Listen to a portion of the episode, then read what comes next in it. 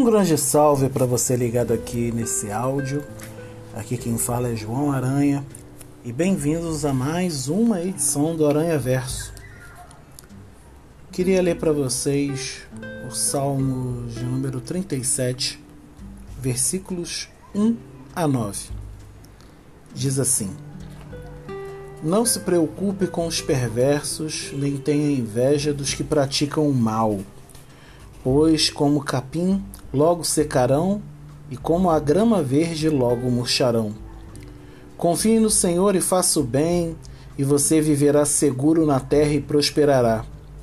Busque no Senhor a sua alegria, e ele lhe dará os desejos de seu coração. Entregue seu caminho ao Senhor, confie nele, e ele o ajudará. Tornará sua inocência radiante como o amanhecer e a justiça de sua causa como o sol do meio-dia. Aquiete-se na presença do Senhor, espere nele com paciência. Não se preocupe com o perverso que prospera, nem se aborreça com seus planos maldosos. Deixe a ira de lado, não se enfureça, não perca calma, isso só lhe trará prejuízo. Pois os perversos serão destruídos, mas os que confiam no Senhor possuirão a terra.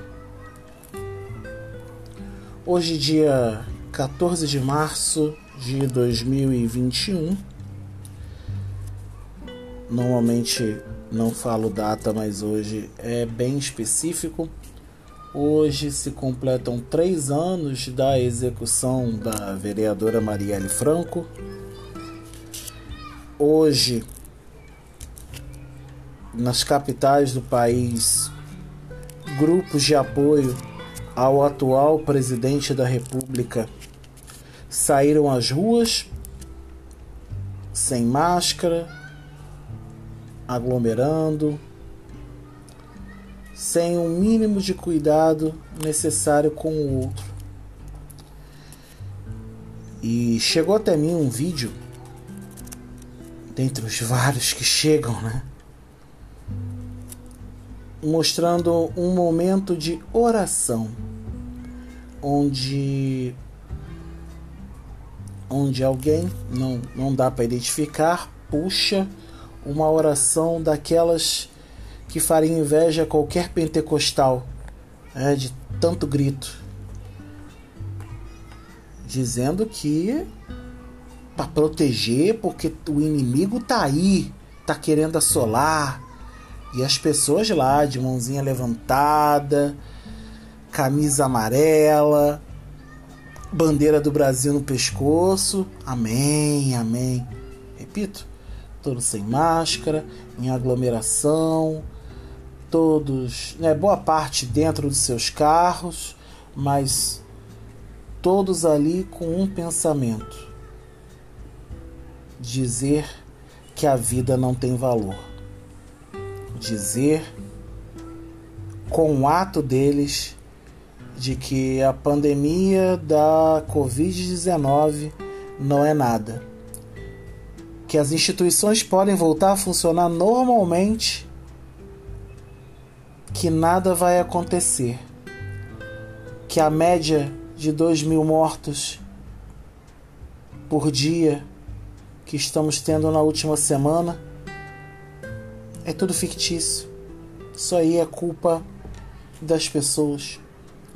Isso é culpa de quem tá fazendo a profilaxia devida, né? De quem tá tomando os cuidados necessários. De que isso é culpa daqueles que estão clamando para que as pessoas, se puderem, que fiquem em casa, mas se não puderem, tomem os cuidados necessários. Humanamente, isso dá uma tristeza que eu poderia ficar aqui reclamando, falando, esbravejando nesse caso. Porque não é a primeira vez que se protesta, não é a primeira vez que se reclama, não é a primeira vez que se tem opiniões polarizadas. De um lado, as pessoas tentando se proteger, enquanto a vacina vem a conta gotas, e infelizmente não é só no Brasil, é, isso é em metade dos países do mundo, ou seja, quem tem dinheiro está conseguindo vacinar, quem não tem vai no conta gota e entrega para Deus. Quando o governo ainda tem competência, porque quando não tem, vemos o que vemos no Brasil atual. Mas o pior de tudo isso é usar o nome de Deus. Mas o pior de tudo isso é esbravejar e não defender a vida e usar o nome de Deus. E esse Salmo 37 usa três verbos aqui na minha versão, que é a nova versão transformadora NVT. É, até muda um pouco a flexão, mas eu estava lendo na Nova Almeida atualizada, mas o verbo não muda muito, que é os verbos são confiar, entregar e descansar. Confiar, entregar e descansar. Ah, João, mas você está me dizendo que agora eu vou largar tudo, que eu não vou fazer mais nada, que eu não vou me posicionar de alguma forma contra esse absurdo. Não estou dizendo isso. Mas estou dizendo que, por mais que a gente tente, a gente ainda será ser humano. A gente ainda será limitado.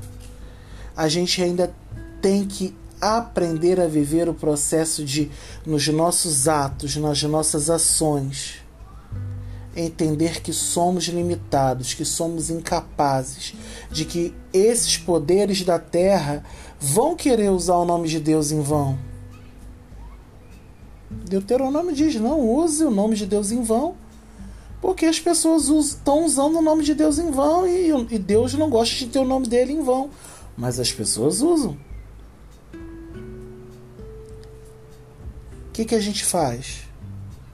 A gente não pode. Que a gente pode fazer é o que a gente faz normalmente. Alertar essa pessoa: olha o que você está fazendo, olha o que você está apoiando, olha o que você está dizendo, com a grande chance de ter uma resposta bastante odiosa. Odiosa no sentido de discurso de ódio, dizendo que o mercado está fechando, é, o, o, o empreendedor está sendo prejudicado, né? E que a economia, gente, não tem dinheiro que traga de volta a vida. Eu, vou, não vou cansar de falar isso. Não tem dinheiro que traga de volta a vida. Não tem dinheiro que traga de volta aquele parente, aquele amigo, aquele familiar que morreu. Não tem dinheiro que vai trazer de volta quando você chegar no hospital e dar de cara dizendo que não tem espaço para você, não tem leito para você. Você é sufocado, você não é alarmismo. Essa é a realidade. Não precisa ir longe, há dois, três cliques nos principais sites de notícia com o mínimo de competência nesse país, você vai ver isso acontecer. Nos relatos das pessoas nas redes sociais, você vai ver isso acontecer. Agora, qual é a nossa diferença nesse momento para pessoas que mergulham em desespero? Confia, entrega, descansa. Confia, entrega, descansa, se aquieta. Confia em Deus. Confia que Ele é fiel para cumprir. Confia que Ele é fiel para que é, essas pessoas que praticam o mal vão logo secar, vão logo murchar. Confia que Deus vai fazer com que os perversos sejam destruídos e que os, aqueles que confiam no Senhor possuirão a terra. Tem que confiar, é pegar essa raiva, é pegar esse ódio, é pegar essa tristeza, é pegar essa depressão no primeiro momento e falar assim: Senhor, eu nunca vou ser capaz de lidar com isso. Eu nunca vou ser capaz de lidar com essa situação. Então, Senhor, eu confio em Ti. Eu confio que o Senhor pode mudar as realidades e que o Senhor está mudando as realidades. E a partir do momento em que eu confio em Ti, Pai, eu entrego toda essa raiva, todo esse ódio, toda essa maldade, todo esse desejo de que eu quero pegar no pescoço do outro. Eu entrego a Ti, porque não é isso que o Senhor me ensina. E a partir disso, continuar a fazer o nosso, descansar, se aquietar na presença do Senhor e esperar com paciência. É claro que a gente quer ver as coisas serem feitas da maneira mais rápida possível, da maneira mais celera possível. Que as realidades mudem. Mas a realidade só muda quando a gente começa a mudar a gente mesmo dentro do nosso microcosmo, dentro da nossa pequena realidade interna. Não tem político que vai te fazer isso, não tem presidente da república que vai te fazer isso, não tem chefe de estado ou estadista, livro ou ideologia política que vai te fazer isso. Mas só Deus é capaz de mudar a nossa realidade. Podem chamar a gente de comunista, de socialista, de todos os istas. Mas o evangelho é o único ista que eu quero. Eu quero ser evangelicalista e caminhar e ideologizar a partir do Evangelho, pois só assim, confiando, entregando e descansando, nós teremos um mínimo de paz e saberemos que nas pequenas coisas do dia a dia e, e nos pequenos parafusos virados, as realidades estão sendo mudadas. Nem repito, ninguém disse que cristão no mundo viveria vida fácil.